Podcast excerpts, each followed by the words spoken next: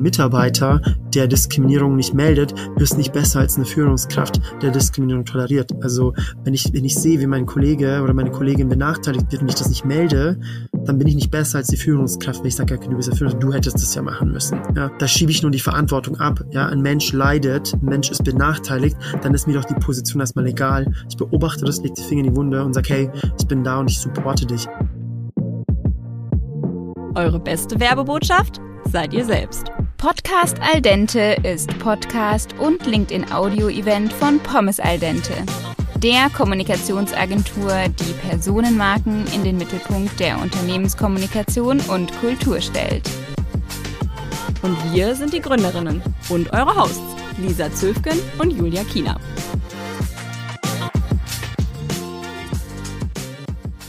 Auch in diesem Monat sagen wir wieder Servus und Moin zu einer weiteren Folge Podcast Al Dente. Wir freuen uns, dass ihr auch bei unserer elften Folge wieder mit am Start seid.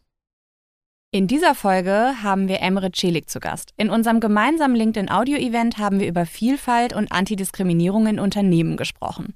Wie ihr ja wisst, nehmen wir unsere Folgen immer live auf LinkedIn auf und das war diesmal ganz besonders toll, denn wir hatten einige Gästinnen, die zu uns auf die Bühne gekommen sind und ihre eigenen Erfahrungen zum Thema geteilt haben.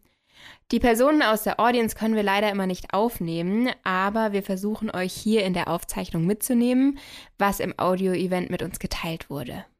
Ihr werdet auch gleich in der Intro von Emre hören, dass er sich bedankt, dass wir unsere Pronomen in unserer Vorstellung gesagt haben. Diese Vorstellung unsererseits machen wir immer live und ersparen sie euch an der Stelle allerdings hier, weil schließlich kennt ihr uns ja schon. Ich persönlich finde es aber total toll, dass Emre uns darum im Vorhinein aktiv gebeten hat. Und deswegen möchte ich die Gelegenheit nutzen, auch hier unsere Pronomen einmal zu sagen. Und zwar ist es sowohl für Lisa als auch für mich sie ihr bzw. she her. Und jetzt steigen wir, würde ich vorschlagen, einfach mal direkt in die Folge ein, damit ihr hört, wovon ich gerade gesprochen habe. Ganz viel Spaß! Vielen herzlichen Dank für die Einladung. Ich freue mich wirklich, äh, heute hier zu sein. Mein Name ist Emily Celik, meine Pronomen sind he, they. Und ich finde es sehr schön, dass ihr heute eure Pronomen mir mitteilt, einfach aus dem Hintergrund, dass ihr respektiert, dass äh, das biologische Geschlecht mit der Geschlechtsidentität nicht immer übereinstimmen muss und äh, dass es verschiedenste Geschlechtsidentitäten gibt. Deswegen äh, finde ich das schön, dass ihr das hier auch nochmal erwähnt habt und ähm, damit mir auch gegenüber Wertschätzung zeigt. Deswegen auch nochmal vielen herzlichen Dank von meiner Seite. Mein Name ist Emre und wenn ich gefragt werde, was mache ich eigentlich, ähm, dann tue ich mich unglaublich schwer, weil wir in einer Gesellschaft leben, die uns für unseren ökonomischen Wert sieht und nicht für unseren menschlichen Wert.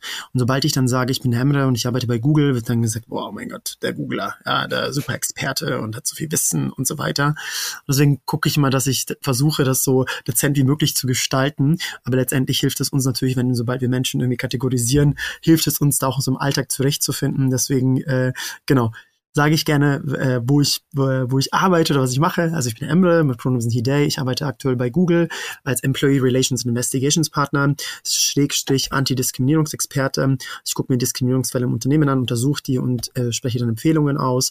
Habe nebenbei noch ein Startup gegründet, wo wir mit Hilfe von Kinderspielen feststellen, welche Vorurteile und Stereotypen äh, Kinder in der frühkindlichen Entwicklung haben und bieten Eltern Hilfestellungen an, wie sie diese abbauen können. Habe nebenbei noch einen Verein gegründet, um eben Antidiskriminierungsprojekte in ganz Deutschland voranzutreiben und setze mich für eine Welt ein, in der wir unsere Menschlichkeit berücksichtigen. Eine Welt, die uns für das sieht, was wir sind und nicht für das, wie jemand sein sollte. Und eine Welt, die ähm, ja unsere Menschlichkeit am Ende des Tages berücksichtigt muss ja immer noch zugeben, ich bin ein, ein Fangirl. Ich folge dir schon super lange bei LinkedIn. Genau genommen seit deiner slash meiner Zeit bei Adobe, ich auf Agenturseite, du, ah. äh, du bei. Adobe selber. Und genau, Damals äh, standest du für mich schon immer auf so einer Liste, wo ich dachte, boah, inspirierende Persönlichkeit.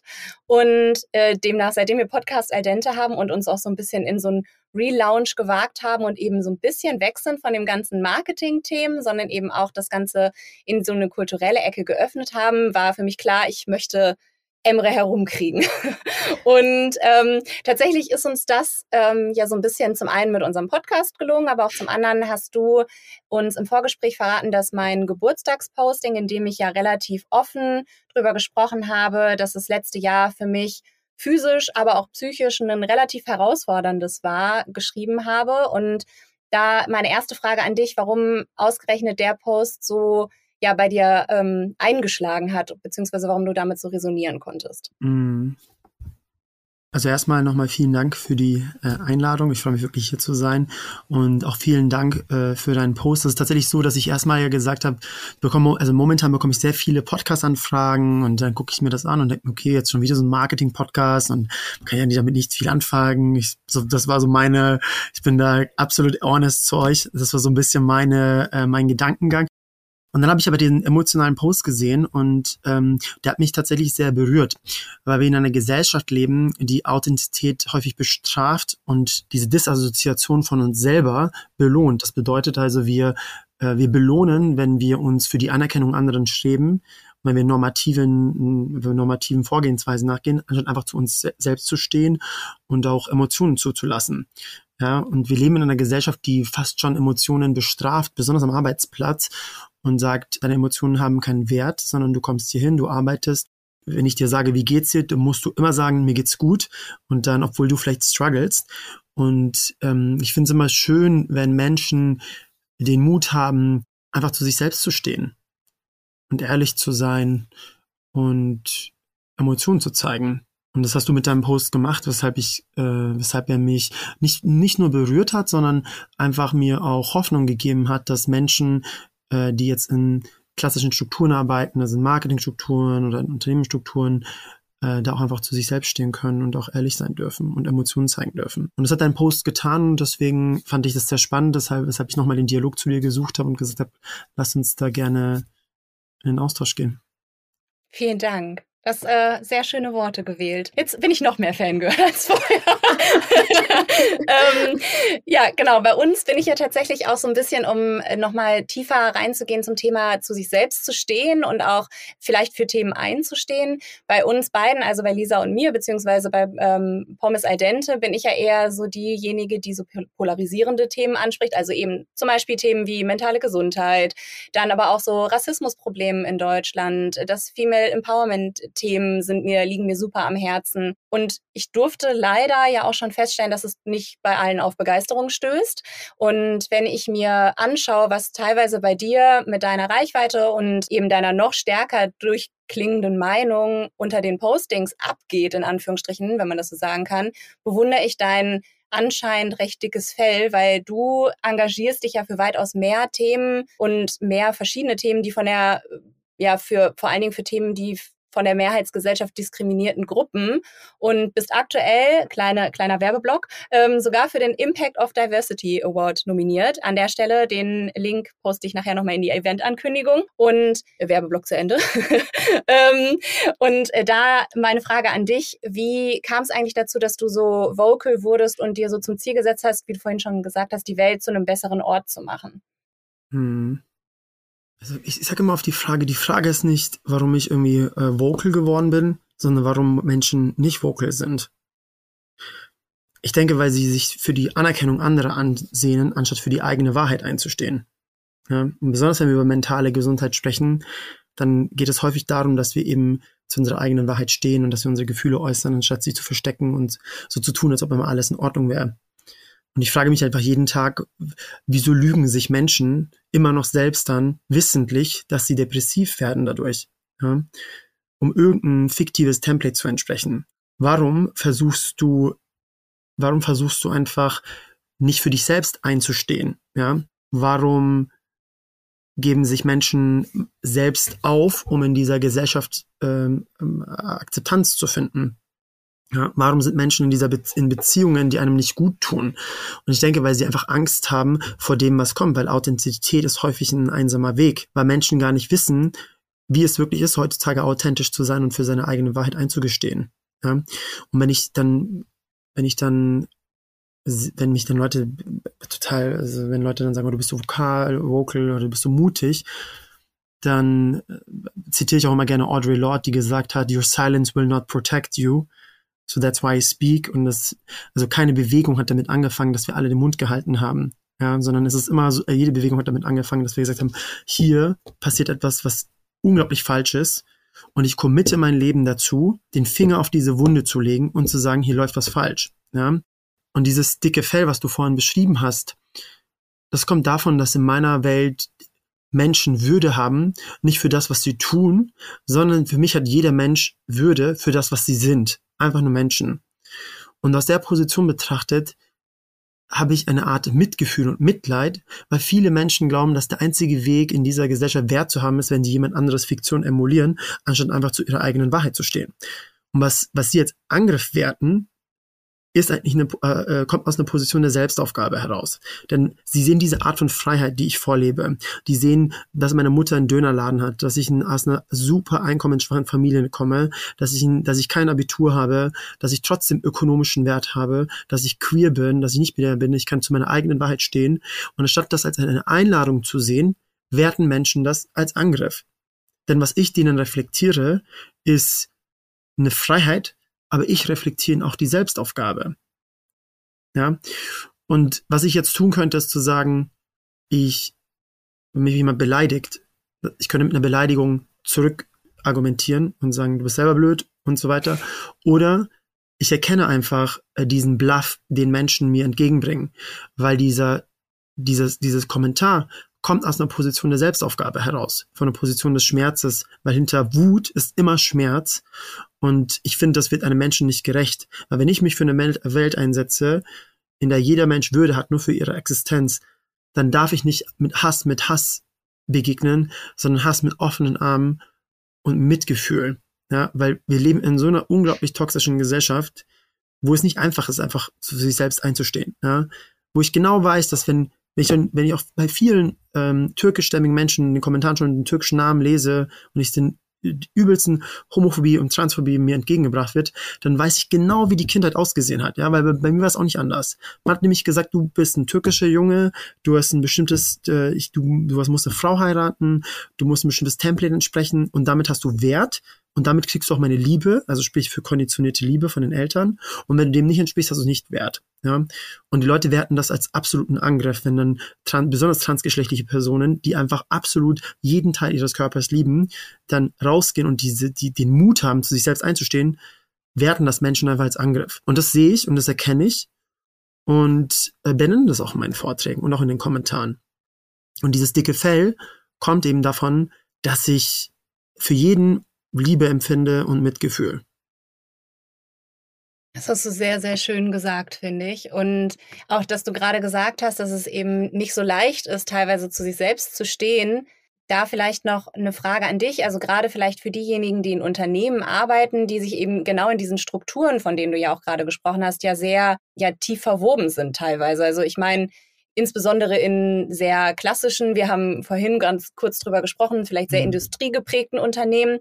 Wie ermutigst du vielleicht gerade in solchen Kreisen, die vielleicht auch sehr äh, von so einer Art, ja, äh, Strukturen geprägt wurden, lau Personen lauter zu werden, beziehungsweise mhm. äh, den Mut zu haben, selbst wenn sie auf Gegenwind oder vermeintlichen Gegenwind stoßen, dennoch ihre Stimme zu finden? Also ich denke, wir müssen uns jeden Tag entscheiden dafür für Attachment or Authenticity, also für die Anerkennung anderer oder für Authentizität. Manchmal muss ich mich für die Anerkennung anderer entscheiden, um einfach zu überleben. Was meine ich damit konkret? Das bedeutet, wenn ich in einem Unternehmen bin und zum Beispiel ich weiß, ich habe einen homophoben Chef und äh, es werden ständig homophobe Witze gemacht und da wird toxische Maskulinität weitergetragen und als Wert gesehen.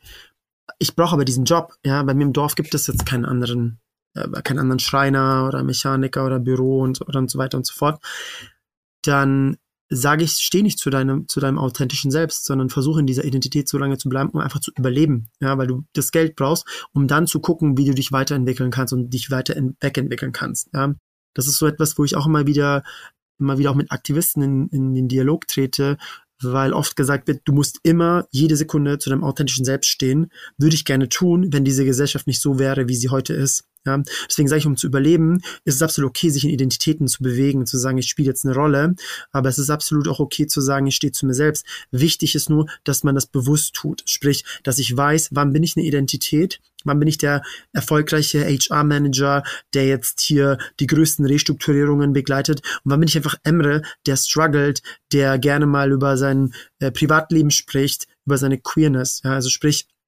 dass ich bewusst auch mir auswähle, wann ich welche, wann ich zu mir selbst stehe und wann nicht und in welchen Beziehungen ich das auch machen möchte.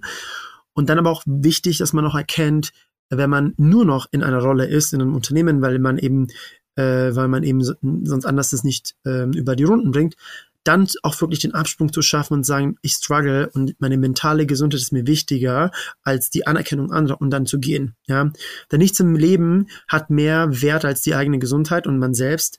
Und da ist es ein Job nicht wert. Ja, deswegen würde ich jedem und jedem Menschen empfehlen, erstmal die Situation kritisch zu beobachten, zu gucken, erlaubt mir überhaupt, also das Unternehmen sagt Psychological Safe Space und das Unternehmen sagt dann Bring Your Authentic Self to Work und dann bringe ich mein Authentic Self to Work und dann sagt, oh Gott, das sind noch nicht so viel. Ja, blondier dir deine Haare nicht, zieh dir kein buntes äh, Shirt an und trag keinen Rock oder whatever. Ja, man muss halt immer wieder gucken, okay, also wie ist die Situation im Unternehmen und da muss ich für mich auch ein Judgment treffen, wann bin ich in der Identität, wann bin ich authentisch und dann zu treffen, dann drittens zu entscheiden, ist etwas, womit ich hier äh, leben kann oder nicht. Ja, und das ist so meine äh, generelle Empfehlung für Menschen, die einfach, ja, die einfach strugglen, auch einfach zu sich selbst einzustehen. Ja. Finde ich total schön und hilfreich, dass du das sagst, weil das gefühlt sehr realitätsnah für mich ist, dass man da, ja, es, dass man da einfach für sich selbst entscheiden kann ähm, und sollte, wo, ähm, wozu bin ich gerade in der Lage und, ähm, und was tut mir gerade gut. Hier kommt eine Schnellfragerunde. Yeehaw!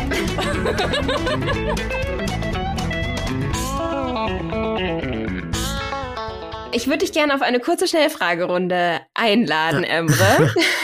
und zwar darfst du in dieser Schnellfragerunde Sätze vervollständigen. Und es ist eine Schnellfragerunde, also gerne in einem Satz.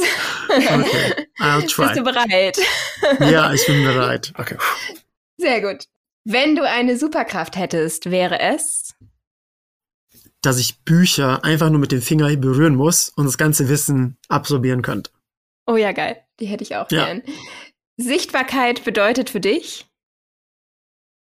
Äh, Sichtbarkeit bedeutet für mich, laut zu sein und zu sprechen. Wenn du deinem jüngeren Ich einen Rat geben könntest, wäre das? Ist absolut okay, so wie du bist. Schön. Das letzte Buch, womit wir beim Thema wären, welches du gelesen hast, war? von Gabor Mate, uh, The Myth of Being Normal. Kann ich auch mhm. sehr empfehlen. Sehr gutes Buch. Und du bleibst mit einer Berühmtheit deiner Wahl im Aufzug stecken. Es ist? Audre Lorde, my all-time favorite poet, Audre Lorde. Feministin, Autorin, Lesbe, äh, Mutter, ja, Poet. Cool. Dankeschön ja. für diese Schnellfragerunde. Sehr gerne.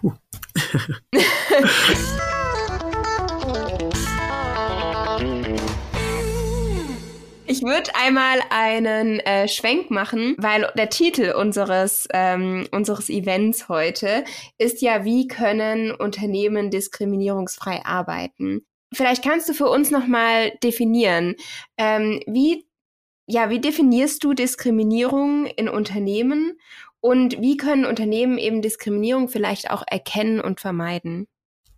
Mhm. Also als allererstes müsste man sagen, ich würde nicht sagen, wie definiere ich Diskriminierung im Unternehmen, sondern ich würde einfach erstmal sagen, wie definiere ich Vielfalt. Der Mensch ist per Definition ist, ist immer ist immer divers. Also du bist nie, es gibt nie einen bestimmten Template, sondern es gibt jeder Mensch hat einen einzigartigen Fingerabdruck, man hat einen eigenartigen Venen, äh, einzigartigen Venenabdruck. Also mir ist wichtig, dass man weiß, dass jeder Mensch per Definition einfach äh, diese Einzigartigkeit mitbringt und nie ein Mensch nie das nie gleich ist. Ja. Und äh, was wir bei, was wir bei unserer Gesellschaft tun ist, wir äh, stereotypisieren Menschen. Also wir sagen zum Beispiel, es ist ein Mann, und ein Mann muss bestimmte Eigenschaften mit sich bringen, stark sein, darf nicht weinen, muss alles wie so ein magischer Roboter wissen, muss Alleinverdiener sein. Und eine Frau muss äh, schön sein, Anerkennung äh, von an, äh, muss da irgendwie grazil sein, darf nicht zu ehrgeizig sein, muss sich um die Kinder kümmern.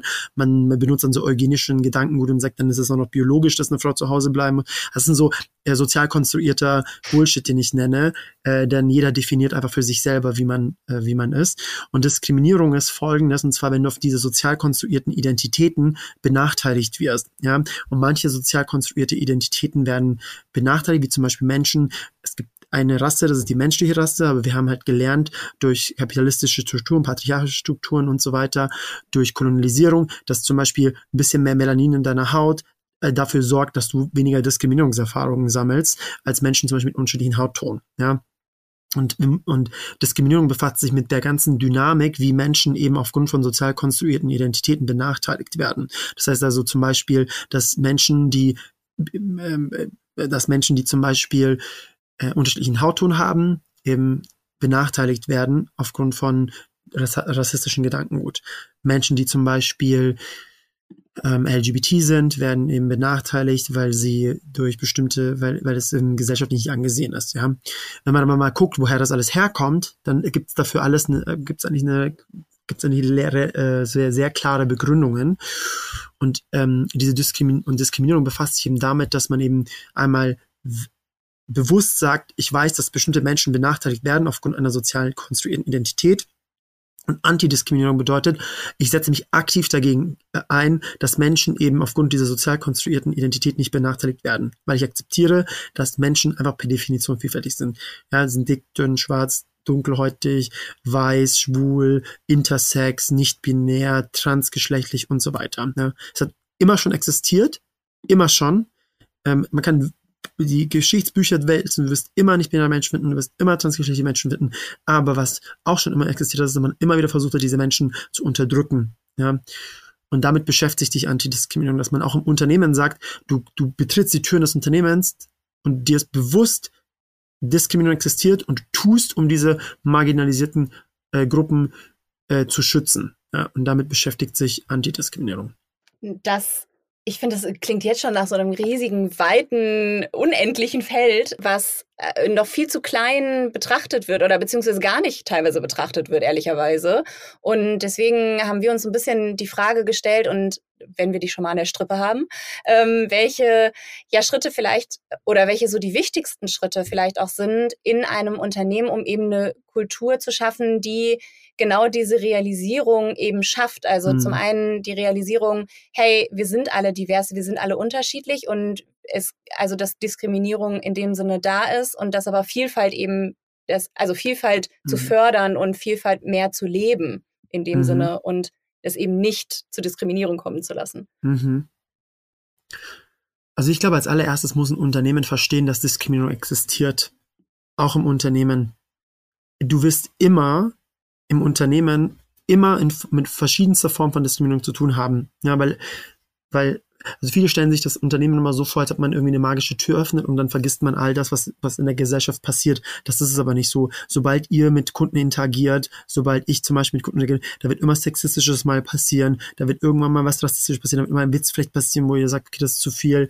Also ich glaube, jedes Unternehmen muss sich bewusst werden, dass Diskriminierung existiert.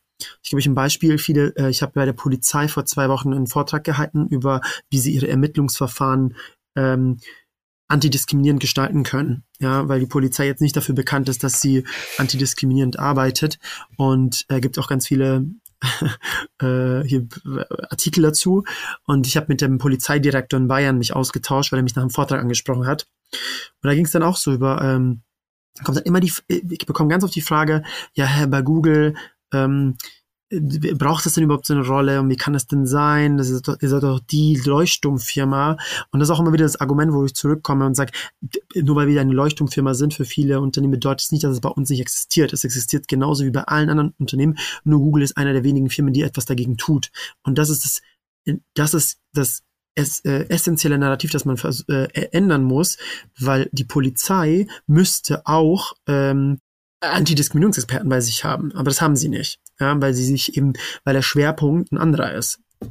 Und, und das ist etwas, wo ich sage, also als, allererstes mal zu verstehen, dass Diskriminierung existiert und dann zu äh, und dann halt natürlich po Prozesse und Policies ins, in Leben, ins Leben zu rufen, um eben marginalisierte Menschen zu schützen. Ja. Und ich meine damit wirklich nicht nur die Policies dann irgendein nettes schwarzen, netten schwarzen Brett zu haben, sondern auch sie wirklich zu leben. Leute zu haben, die aktiv, wo man sich aktiv beschweren kann. Experten zu, Expertinnen zu haben, die Mikroaggressionen von Diskriminierung unterscheiden können. Ja. Leute, die Untersuchungen eingehen und wirklich auch Sanktionen mit sich ziehen, wenn man eben das, äh, wenn man eben den Bogen überspannt. Coaching und äh, Support anbieten, wenn Leute es einfach noch nicht verstanden haben. Ja. Und das ist für mich, da fängt die Antidiskriminierungsjourney an. Und ich glaube, jedes Unternehmen, das eben sagt, Vielfalt ist mir wichtig, muss auch sagen, ich setze mich aktiv gegen Diskriminierung ein. Also sonst äh, ist das, ist das nicht mehr in Waagschale. Ja. Dann, weil dann ist es nämlich so, dass ich sage, oh, äh, mir ist Diversity wichtig, dann gehen wir wieder alle zusammen aufs Oktoberfest und alle trinken wieder vier Bier zu viel und dann kommt der ganze sexistische, homophobe Schmarrn, den ich mir schon so oft anhören musste. Ja, und den ihr sicherlich auch kennt, ja, oder die ZuschauerInnen. Und das ist etwas für mich, wo ich sage, das würde halt bei uns zum Beispiel nicht gehen oder bei anderen, bei Adobe zum Beispiel genauso nicht. Und deswegen wirklich verstehen, dass es existiert, Policies ins Leben rufen und wirklich aktiv dagegen vorgehen. Mhm. Genau. Und jetzt, das ist jetzt eine steile These, aber ich glaube insbesondere in Unternehmen, wo man das, also wo vielleicht die Mitarbeitenden sagen so, hey, ich darf vielleicht doch nicht im Rock zur Arbeit kommen, weil so weit geht jetzt hier die Vielfalt doch noch nicht. Ähm, in, wie können in solchen Unternehmen beispielsweise auch sichergestellt werden, dass die Förderung eben von Vielfalt und Inklusion und eben äh, dem Augenmerk auf dem Thema äh, Diskriminierung oder Antidiskriminierung zu haben, nicht so als, ähm, naja, das machen die jetzt hier nur als Quotenregelung mäßig wahrgenommen mhm. zu werden. Also wie können sie, wie können, kann es wirklich nachhaltig implementiert werden und auch nachhaltig vielleicht Maßnahmen getroffen werden, vielleicht auch GeschäftspartnerInnen gegenüber, ähm, um die eigenen Mitarbeitenden zu schützen? Mhm. Also per se würde ich jetzt mal sagen, Rock ähm, hat jetzt für mich wenige mit, ist für mich einfach ein Ne, also jetzt mal ein Stück Stoff, das man trägt mhm. und wir sozial konstruieren eben sexistische Aspekte mhm. damit. Wir sagen, oh, der ist jetzt zu kurz oder sollte man jetzt nicht tragen, wenn man zu, oder der ist zu rot. Ne? Ähm, das sind alles sehr sozial konstruierter im Bullshit, den ich so gerne nenne. Der hat ja nicht so per se mit Diversität erstmal nichts zu tun. Der ist nee, einfach genau, sex sexistisch und ich glaube, das muss man einfach auch benennen, weil viele, weil oft sucht man das, das Problem dann bei sich selbst. Ich habe sehr viele Freundinnen, die dann auf mich zukommen, das Problem als allererstes bei sich selbst suchen und sagen, ja, vielleicht hätte ich das nicht machen sollen, anstatt einfach zu sagen, Moment mal, wer gibt dir einfach das Gefühl, dass du etwas nicht machen solltest? Ja, das ist nämlich jemand anderes. Und diese Person muss man dann benennen und sagen, Moment mal, ein Rock oder ein Outfit sagt doch nichts über meine äh, Kompetenz aus. Ja, aber nochmal, da ist zum Beispiel jetzt auch zu dem Thema Kleidung, ähm, kommt es wieder aufs Unternehmen drauf an. Wenn ich weiß, ich arbeite im Bankensektor, die Kunden sind super konservativ, ich, ich stereotypisiere jetzt mal und äh, muss eben, um äh, äh da Gewinne zu erwirtschaften, äh, bestimmte Kleidung und tragen, dann ist es etwas, wo ich sage, da gehe ich bewusst drin, diese Identität. Ja. Und das ist das eine. Und ich glaube, erstmal so ein Bewusstsein schaffen, wann mache ich etwas und wann mache ich etwas nicht. Und B, glaube ich wirklich fest daran, dass zum Beispiel Mitarbeiternetzwerke, die eben immer wieder so eine Sensibilisierung schaffen, weil oft am schwierigsten ist, sowas alleine voranzutreiben am allerschwierigsten, also wirklich als erste Person Mund aufzumachen, zu sagen, wie stört das. Aber wenn sich Mitarbeiter organisieren in Gruppen, zum Beispiel Interessensgruppen wie zum Beispiel Frauen-Netzwerke, LGBT-Netzwerke, hat, hat man eine deutlich stärkere Stimme. Und das ist in der heutigen Zeit ein Unternehmen, das sagt, ich habe kein ein Mitarbeiternetzwerk, ist nicht etwas, was ich unterstütze, geht schon fast schon in so einer könnte man gleich wieder als Schlagzeile irgendwie verpacken. Ne? Also ist aus Marketingperspektive würde ich es nicht empfehlen. So. Ne? Also deswegen würde ich sagen, Mitarbeitende Netzwerke und äh, ja, da supporten. Sich gegenseitig supporten. Was würdest du sagen, was für eine Rolle spielen jetzt gerade zum Beispiel Führungskräfte in Unternehmen? Sollten die nochmal ja, noch gesondert vielleicht geschult werden oder ähm, haben sie nochmal eine gesonderte Rolle? Ich glaube, dass alle am Anfang eine Schulung bekommen müssen. Ja, ich meine nochmal, wie gesagt, man kommt in das Unternehmen rein, man hat all diesen all diese soziale konstruierte Zeugs im Kopf und das muss, muss man abtrainieren. Und da würde ich vom Unternehmen erwarten, um der, also würde ich von jedem Unternehmen erwarten, dass man, dass man der sozialen Verantwortung nachgeht und sagt, wenn ich antidiskriminierend bin, wenn Diversität wichtig ist, dann stelle ich auch sicher, dass wenn jedes und jeder Mensch, der dieses Unternehmen betritt, bestimmte Schulungen, Pflichtschulungen einmal im Jahr durchführt, wie zum Beispiel, was es eben, ähm, worum geht es bei LGBT-Rechten, wie, wie, wie schon äh, wie schon Ausgrenzungsmethodiken ähm, aus. Und das für mich Mitarbeitende als auch Führungskraft genauso, äh, genauso betroffen, weil ein Mitarbeiter, der Diskriminierung nicht meldet, ist nicht besser als eine Führungskraft, der Diskriminierung toleriert. Also wenn ich, wenn ich sehe, wie mein Kollege oder meine Kollegin benachteiligt wird und ich das nicht melde, dann bin ich nicht besser als die Führungskraft, weil ich sage, okay, du bist ja Führungskraft, du hättest das ja machen müssen. Ja, da, da, da, da, da schiebe ich nur die Verantwortung ab. Ja, ein Mensch leidet, ein Mensch ist benachteiligt, dann ist mir doch die Position erstmal egal. Ich beobachte das, leg die Finger in die Wunde und sag, hey, ich bin da und ich supporte dich. Jetzt muss man natürlich gucken, als Mitarbeiter hast du halt mehr, also die, ist das Risiko der Vergeltung deutlich höher als wie von der Führung, als von der Führungskraft. Und das sind Dynamiken, die man natürlich berücksichtigen muss in so Bewertung der Sachverhalte. Aber ich würde sagen, beide, beide haben gleich viel Verantwortung, ähm, Diskriminierungstatbestände im Unternehmen anzugucken und zu äh, bewerten. Und jetzt kommt eine Publikumsfrage.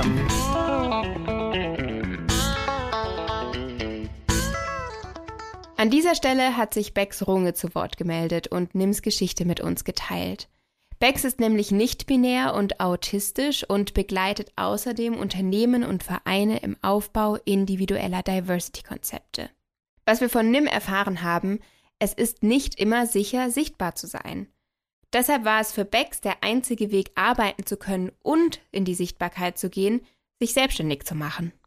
Mich interessiert so ein bisschen, gibt es irgendwelche Tools oder Technologien, die vielleicht schon entwickelt wurden, die Unternehmen auch vielleicht dabei unterstützen können, eben Diskriminierung in, ja, in der, in der Arbeitsumgebung wahrzunehmen, beziehungsweise vielleicht auch die Bemühungen der Antidiskriminierung besser messbar zu machen, um eben zu zeigen, so hey, das bringt auch wirklich was fürs Psych für die psychologische Sicherheit eben, von der wir gerade auch gesprochen haben. Mhm also als allererstes hast, hat man erstmal eine rechtliche Verpflichtung. Ne? Also man hat eine rechtliche Verpflichtung, ArbeitnehmerInnen zu schützen. Und man, es gibt auch ein Beschwerderecht bei dem Betriebsrat, ne, was auch im Gesetz verankert. Also Unternehmen sollen einfach ihre rechtlichen Verpflichtungen nachgehen. Das ist so das Erste. Und das tun schon mal viele per se nicht. Ja, obwohl auch immer Recht heutzutage als Wahrheit verwendet wird. Aber genau bei dem Punkt macht man es dann nicht. Also es ist für mich so ein Doppelmoral. Normalerweise ist auch legal immer so das Wichtigste. Ne? Und das ist so das Erste. Also erst zu sagen, hey, ähm, ich gehe meiner rechtlichen Verpflichtung nach. Und dann haben Unternehmen ja auch ESG-Ziele, also Economic Social Governance-Ziele. Und, das Social spricht nicht nur, also spricht jetzt nicht nur bestimmte Quoten, die ich einhalten muss, sondern es bedeutet auch, ich muss meine ArbeitnehmerInnen schützen. Ja, sprich, was, was biete ich denen an? Ist es jetzt eine Diversity-Schulung oder ist es ähm, eben ähm, Leute wie Emre, die, äh, die unterstützen? Und dann das dritte, was Beck sagt, viele trauen sich nicht. Also ich, ich, ich habe in Unternehmen gearbeitet, da war mein den als Businesspartner, der CTO, CTO war so homophob, ihr könnt euch gar nicht vorstellen, ständig Witze gemacht, ständig Witze gemacht, jeden Tag über den äh, queeren Leiter von, von Malta und da habe ich mir auch nicht getraut. Und was es da genau gebildet hat, ist es genau so ein Mensch wie Emre, der als Speaker dann irgendwo reinkommt und sagt, hey, ähm, ich spreche jetzt mal und und sag was, wie, erklär mal, wie so Dynamiken funktionieren, und ich spreche aber auch deine Business-Sprache und erzähle, warum du einmal eine rechtliche Verantwortung hast, eine soziale Verantwortung und warum es auch aus ähm, motivationspsychologischen Gesichtspunkten für dich Benef also, äh, Benefits bringt, wenn du einfach Mitarbeitende hast, die sich sicher fühlen bei dir. Ja? Und das ist diese Sprache, die ich als Speaker in, äh, habe und dieses Tool und die Macht, darüber zu sprechen und aufzuklären. Das heißt, ich spreche verschiedensten Formen. Und wenn Unternehmen sagen, ich möchte das messbar machen, dann kann man ja einfach nur die Cases, die man im Unternehmen hat einfach äh, messen. Also du kannst sagen, wie viele Diskriminierungsfälle habe ich, wie viele Fälle von Belästigungen habe ich und so weiter. Ja, und dann kannst du auch Trends zum Beispiel ableiten, um zu sagen, okay, wenn ich als Unternehmen jetzt merke, da ist jetzt irgendwie eine also nicht eine, ein Krieg ausgebrochen und jetzt auf einmal äh, die russischen Mitarbeitenden streiten sich mit den ukrainischen Mitarbeitenden ne, das sind, und werfen sich diskriminierende Tatbestände in den Kopf. Das kann man ja alles äh, messen, wenn diese Beschwerdefälle kommen. Und, und, und dann kann man auch eben Maßnahmen einleiten, um eben diese psychologische Sicherheit aufrechtzuerhalten. Ja, um zu sagen, ich, man weiß, man kann sich auf etwas verlassen. Also die Messbarkeit ist auf jeden Fall gegeben, zum Beispiel durch die Anzahl der Möglichkeiten, wie man tracken kann, durch Trends, die man analysieren kann aber viel wichtiger ist, dass Unternehmen begreifen müssen, dass es ähm, ganz viele Menschen wie mich gibt, wie Bex gibt, ähm, die, wie tausend Millionen andere Menschen, die jeden Tag strugglen. Ja? Und da braucht es dann genauso Leute wie Bex und mich, wo dann die sagen, hey, ich habe jetzt Mut, ich spreche, ich komme als externe Person rein und jetzt klären wir gemeinsam auf. Ja? Und der kommt so lange nicht weg, bis sie mir zuhört. Hier ist Becks auch nochmal auf das Thema eingegangen, dass Unternehmen, die mehr als 20 ArbeitnehmerInnen beschäftigen, dazu verpflichtet sind, mindestens 5% der Arbeitsplätze mit schwerbehinderten Menschen zu besetzen. Aber tatsächlich trotzdem in vielen Fällen lieber die vergleichsweise geringen Strafzahlungen in Kauf nehmen, als das zu tun. Dabei verschenken wir damit gerade jetzt im zunehmenden Fachkräftemangel so viel Potenzial. Denn die Mitarbeitenden und ja, diverse Teams im Allgemeinen sind langfristig auch wirtschaftlich relevant und wichtig. Sehr guter Punkt, ja. Ist auch immer so, das ist genau das, genau das, was du sagst, Max. Zu sagen, es gibt einen Fachkräftemangel, ich habe die Arbeitskräfte nicht, aber meine türkische Mutter, wie die da teilweise diskriminiert worden ist, wirklich in diesen Produktionsbetrieben als türkische alleinerziehende Frau, die, aus heutiger Sicht wird sich da, das spricht sich rum und da bewirbt sich dann auch gar keine Person mehr. Ne?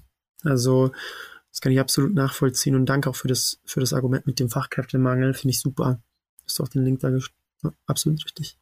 Ja, Wahnsinn. Ich, mir ist gerade alles aus dem Gesicht gefallen. Tatsächlich, Lisa und Emre äh, können mich sehen, äh, weil wir uns immer noch in so einem ähm, Parallelraum befinden, um das eben alles aufzuzeichnen. Und mir ist tatsächlich gerade beim Thema Strafzahlungen ähm, anstatt behindert, äh, also Menschen mit Behinderung einzustellen, äh, mir ist gerade alles aus dem Gesicht gefallen. Also literally. Das ist auch, weil, das, weil unser Gesetz, weil unser Gesetz aus einem eugenischen Gedankengut entsteht, also entstanden ist. Das bedeutet, ein bestimmtes Stereotyp Mensch ist die, ist die, ist das richtige, ist der richtige Mensch, das ist oft das genetische der Mann, das merken wir auch in unserer Sprache.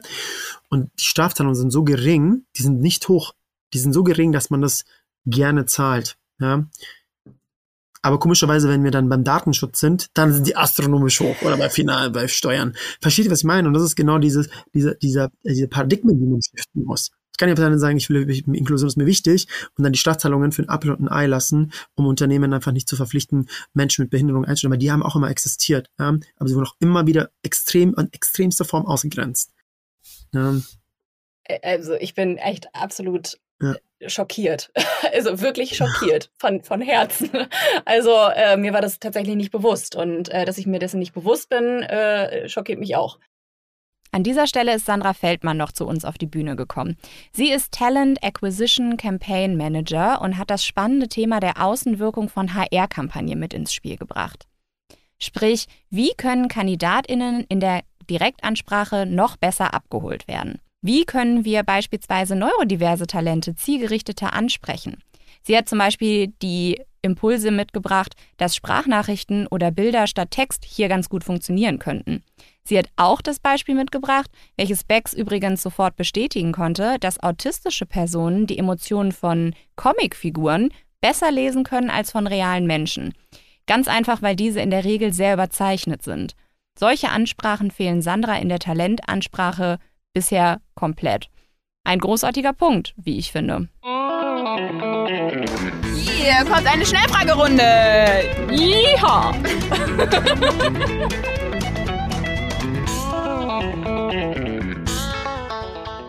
Diesmal hast du es ganz einfach. Es ist einfach eine Entweder-Oder. Okay. Das heißt, du musst dich nur für eines entscheiden. Okay, I'll try my best. Pasta oder Pommes? Pasta. Yes. Leid, ich habe schon so ein gesagt, ich so, ich bin echt nicht so ein Pommes-Fan, aber durch euch bin ich ein bisschen auf den Geschmack gekommen. Aber ich mag, ich mag einfach kein Pommes. Sorry. Das ist äh, eine interessante Aussage. Ähm, damit die müssen, muss Julia vor allem, glaube ich, erstmal verarbeiten. Pommes al dente. Pommes al dente. Ach stimmt, jetzt kriege ich es erst. Pommes al dente. Ach so. Ach so. Ja, ich bin die Pasta und Julia ist die Pommes. Deswegen streiten wir uns immer. Ach, jetzt macht Sinn. Okay, sorry. Genau. Ich hab, äh, ich hab, ihr seht, ich brauche ein bisschen. Also, okay. Alles, alles gut. Wenn du dann doch mal zu den Pommes ähm, gezwungen wirst, dann mit Ketchup oder Mayo? Ach, ähm, Mayo. Okay. Ähm, Zeitreisen lieber in die Zukunft oder lieber in die Vergangenheit? Vergangenheit. TikTok oder LinkedIn? Ähm, oh, das ist eine gute Frage. Ich habe beides. Äh, LinkedIn. Mhm. Und Samstag oder Sonntag? Samstag. Okay. Ja. vielen, vielen Dank. Du hast es geschafft.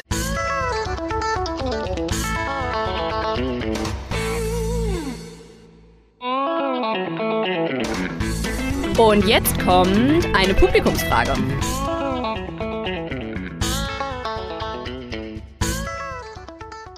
Wie ja zu Anfang schon erwähnt, hatten wir in dieser Folge eine rege Diskussion mit der Audience. Und so ist nach dieser Schnellfragerunde noch Fee Reynoso mit zu uns auf die Bühne gekommen. Sie hat mit Vision Period ein Startup gegründet, das Wissen über den weiblichen Zyklus in die Unternehmenswelt bringen soll. Und sie hat Emre gefragt, wie er generell mit Widerständen und Abwehrreaktionen zu seiner Arbeit umgeht. Also es kommt wirklich auf den, äh, also mal vielen Dank und ich finde deine Arbeit unglaublich wertvoll. Ähm, darüber wird viel zu wenig gesprochen. Hygieneprodukte werden viel zu selten noch angeboten in der Firma, kostenfrei und so weiter. Also vielen herzlichen Dank dafür. Wie gehe ich mit Widerstand um? Es kommt wirklich ganz auf den Widerstand drauf an. Also wenn ich zum Beispiel auch oft einen offenen Hasskommentare bekomme online, dann gehe ich ähm, häufig mit, äh, mit offenen Armen, mit Liebe um, weil ich weiß, dass dieser, dieser Hass, dieser pure Hass kommt aus einer Position der Selbstaufgabe heraus. Wenn ich jetzt im Unternehmenskontext bin und ich dann zum Beispiel mit, zum Beispiel, in, lass uns die Sicherheitskonferenz nehmen, vor der ich vor fünf Wochen gesprochen habe. Das war eine amerikanische Sicherheitskonferenz. Da habe ich schon gesehen, als ich gesprochen habe, hatten, hat, ähm, gab es Leute, die sich einfach die Augen verdreht haben. Also Augen verdreht und so gemacht und, ähm, und ich sah, war halt davor und ich habe wirklich nur ähm, Lightning Talk gehabt. Ähm, aber ich weiß, dass diese, dieser, dieser, dieser Charme aus einer Position einfach von, wie gesagt, von der Selbstaufgabe kommt, weil ich weiß, dass die sich hinter dieser toxischen Maskulinität versteckt haben ähm, und ich sie letztendlich diese Einladung sie als, äh, als Angriff werten. Was ich dann hier getan habe, ist mit denen zu sprechen, weil wenn du die Sprache und die, ich sag mal, die Technologie brauchst du als Person, du musst die Sprache und die Technologie für dich haben, um mit solchen Situationen umzugehen. Als ich dann mit denen am Tisch saß, zum Beispiel mit einem Herrn, ähm, der dann zum Beispiel, genau, der, das fing dann so an, dass er gesagt hat, ja, als dann diese zwei, ähm, da waren zwei Frauen auf der Sicherheitskontrolle, eine Offizierin und eine, also wirklich beim Militär sehr hohe Menschen, dann hat er gesagt, ja, als dann, er fand es jetzt nicht gut, dass da zwei Mädels gesprochen haben. Habe ich gesagt, du meinst zwei Frauen. Dann sagt er so, was habe ich gesagt? Du hast gesagt zwei Mädels. Dann sagt er, ja, ich weiß schon, wie ich es meine. Hab ich gesagt, ich weiß nicht, wie du es meinst, weil du sagst ja auch nicht zu den Männern, du sagst auch Männer und nicht zwei Bubis oder Jungs oder whatever. Und dann meinte er zu mir, und, und das ist genauso, in den Momenten call ich es auch out. Also ich sag dann auch Moment mal, du meinst, ne, also ich, ich, ich spreche dann bewusst die Sprache und, ähm, äh, und helfe denen dann ihre eigenen Privilegien zu hinterfragen. Und dann hat er das verstanden und meinte dann, das zweite Argument ist dann, ich habe auch eine Tochter. Das heißt, ich kann ja gar nicht misogen sein.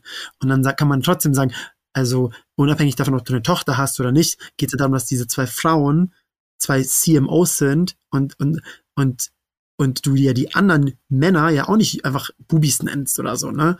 Also da gilt es immer wieder, und ich sage, wir müssen einfach die Technologie haben, um, um mit solchen Situationen umzugehen. Und dann gibt es auch ganz oft zum Beispiel Situationen, wo ich dann in, in, in Unternehmen spreche, wo ich weiß, das ganze Management ist absolut, ist zum Beispiel männlich weiß. Und äh, dort ist es zum Beispiel so, dass wir auch die Männer in äh, abholen müssen. Ja, also sprich, in unserer, in unserer Gesellschaft passiert ein richtig krasses Cis-White-Man-Bashing, was ich, wogegen ich auch ankämpfe und sage, Mann zu sein in unserer Gesellschaft ist auch nicht einfach. Du bist meistens der Alleinverdiener, du darfst nicht heulen, du musst immer stark, stark sein, dann gehst du in deine Safe Spaces, in diese Männer klicken und die sind absolut toxisch maskulin, lassen gar keine Emotionen zu und dann haben Männer, jeder achte Mann leidet an Depressionen, wir wundern uns, woher das herkommt, ja, weil keiner darüber spricht. Und was ich tue in meinen Dialogen, ist genau diesen Mann auch in der, in der Form abzuholen, zu sagen, hey, ich weiß, dass du auch struggles, ja, weil mein, mein, mein Kampf, meine Bewegung ist nicht eine Bewegung für mich, ja. Ich brauche nicht dein Allyship. Ich brauche dein Allyship nicht. Ich habe gesagt, wenn ich mich einsetze, wenn du dich nicht für mich einsetzt, dann setzt du dich nämlich auch nicht für dich ein, weil du bekommst nicht die Legitimation, deine eigene Feminität zu entdecken, deine eigene Ambivalenz, deine eigene Schwäche, deine eigene Kreativität. Und mir geht es nicht darum, dass du dich für mich einsetzt. Ich weiß so gut, wer ich bin. Setz dich für dich selbst ein, ja, in dieser Gesellschaft. Und diese, auf diese Reise hole ich Männer ab und, und, und, und da, dadurch entsteht ein unglaublich unglaublich toller Dialog, sodass sich auf dieser Sicherheitskonferenz alle Männer dann geöffnet haben. Der eine war ein Queer-Club-Türsteher und hat gesagt, wie toll er es dann fand. Der eine erzählt, dass er zum Weinen alleine weint, also er traut sich nicht vor seiner Frau zu weinen. Dann, was passiert nämlich, was meine Aktivistenfreunde sagen, ähm, der emotionale Overload, damit ganz viel Emotion auf dich abgeladen. Ja? Aber das ist dann, wo du die Menschen hast, weil du sie auf der menschlichen Ebene berührst. Und dann kannst du mit denen auch über Aktivismus reden, über Business reden, Psychological Safety sprechen. In dem Moment, wo du sagst, das ist nicht ein, das, du brauchst nicht mich für mich einsetzen, setz dich lieber für dich ein. Ja? Und wenn wir dieses Narrativ ändern, dann kannst du, da öffnest du tausend Türen.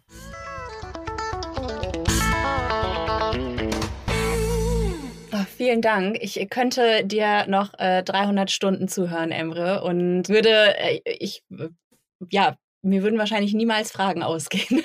Also jetzt bin ich noch mehr Fangirl. Wir hatten es am Anfang, aber mittlerweile, also es steigert sich. Und ich tatsächlich deine letzten Worte so krass stark fand, dass ich es gar nicht ausreizen möchte. Und ja, mich nur herzlich bedanken kann tatsächlich für deinen, für deinen Input, weil mhm. ich wahnsinnig viel mitgenommen habe und ja. ich das wahnsinnig wertvoll finde, wie du die Themen auch benennst und eben, dass du auch eben genau sagst, so, hey, ähm, sprich die Sprache und hol die Leute mit an den Tisch, anstatt da irgendwie mit Gegenwehr zu reagieren, finde ich unendlich wertvoll und werde ich mir sicherlich an der einen oder anderen Stelle auch nochmal hinter die Löffel schreiben müssen und da vielleicht kluge Antworten zu entwickeln, die in dem Moment eher abholen, anstatt Gegenwehr zu re ja, anstatt Gegenwehr darzustellen in dem Sinne. Und ja, demnach möchte ich mich ganz, ganz, ganz, ganz herzlich bei dir bedanken, ähm, auch im Namen von Lisa, die vielleicht auch selber noch was sagen möchte. Ähm, und äh, genau, ähm, bedanke mich auch für die äh, tollen, äh, für den tollen Input, den wir hier auf der Bühne bekommen haben, den ich auch unendlich wertvoll fand. Sehr schön. Danke euch auch für diesen tollen Podcast und auch danke für die TeilnehmerInnen und auch für die Fragen und auch, dass ihr äh, euch die Zeit genommen habt, äh, hier heute dabei zu sein. Und damit haben wir es durch eine, wie ich finde, sehr inspirierende Folge geschafft. Wir freuen uns natürlich wie immer über euer Feedback und Themenideen oder auch Fragen. Schreibt uns dazu gerne bei LinkedIn an. Die Links zu unseren Profilen findet ihr in der Folgenbeschreibung. Bei LinkedIn bekommt ihr übrigens auch immer mit, wenn eine neue Folge von Podcast Aldente als LinkedIn Audio Event live aufgenommen wird. Wir würden uns außerdem sehr freuen, wenn ihr uns mit einer positiven Bewertung bei Spotify oder Apple Podcast unterstützen würdet. Ja, und die nächste Folge nehmen wir live am 17. Mai um 12.30 Uhr auf. Diesmal also mittags. Das könnt ihr euch direkt schon mal im Kalender vormerken. Da haben wir übrigens den großartigen österreichischen Unternehmer Ali Maloji zu Gast und wir freuen uns total, dass wir ihn für unseren Podcast gewinnen konnten. Seid ihr mit dabei? Wir würden uns freuen, denn die nächste Folge wird garantiert auch ein absoluter Hinhörer.